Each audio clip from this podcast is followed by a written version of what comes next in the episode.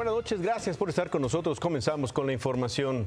De nueva cuenta, transportistas se manifestaron bloqueando unos nueve puntos carreteros en el país durante aproximadamente ocho horas. La razón, la misma de siempre. Reclaman mayor seguridad en las carreteras.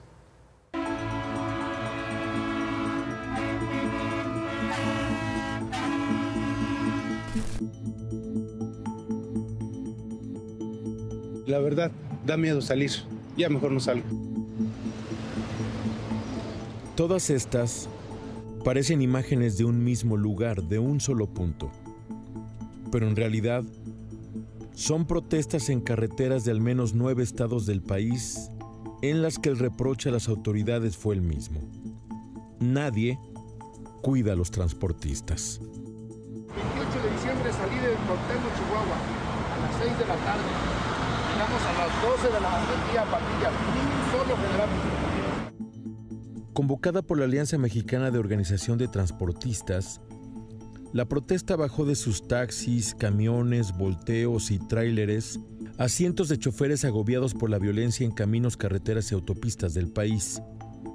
No importa cuál sea la carga.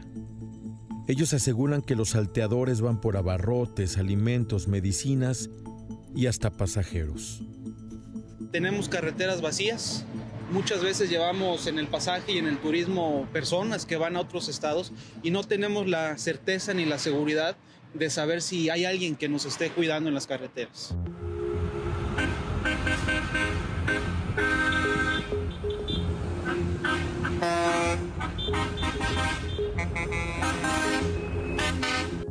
Las concentraciones comenzaron alrededor de las 8 de la mañana y provocaron largas filas de automóviles en puntos estratégicos como la entrada al puerto de Veracruz,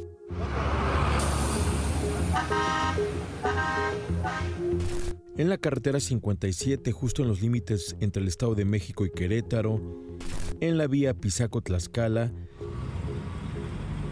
y cerca del camino que va del lago de Chapala a Guadalajara, en Jalisco.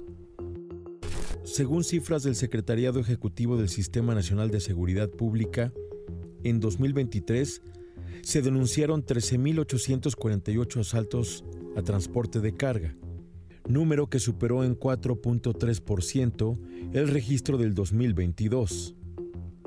La perversa novedad es que la violencia en los asaltos ha aumentado en todos los casos, según los transportistas en paro.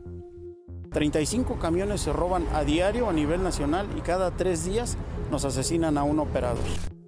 A pesar de las evidencias y las denuncias, el gobierno federal, en voz del presidente López Obrador, desestimó la protesta y dijo que se trataba de un paro con propósitos politiqueros.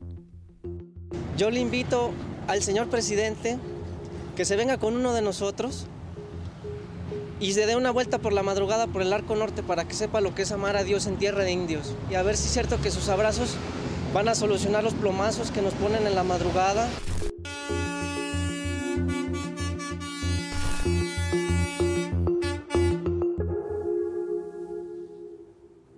La secretaria de Gobernación, Luisa María Alcalde, habló eh, de las mesas de diálogo que han tenido con ese sector. Hemos venido insistiendo que es a través de estas mesas de trabajo donde realmente se da solución a las problemáticas de los transportistas, las preocupaciones legítimas de eh, las personas que transportan y que han tenido algunos incidentes. Ya el tema de los dirigentes es otra eh, realidad y no veíamos razones el día de ayer de haberse levantado de la mesa si estamos teniendo resultados. Por ello es que, eh, como aquí lo ha señalado el presidente, pareciera ser más intereses políticos de otro tipo.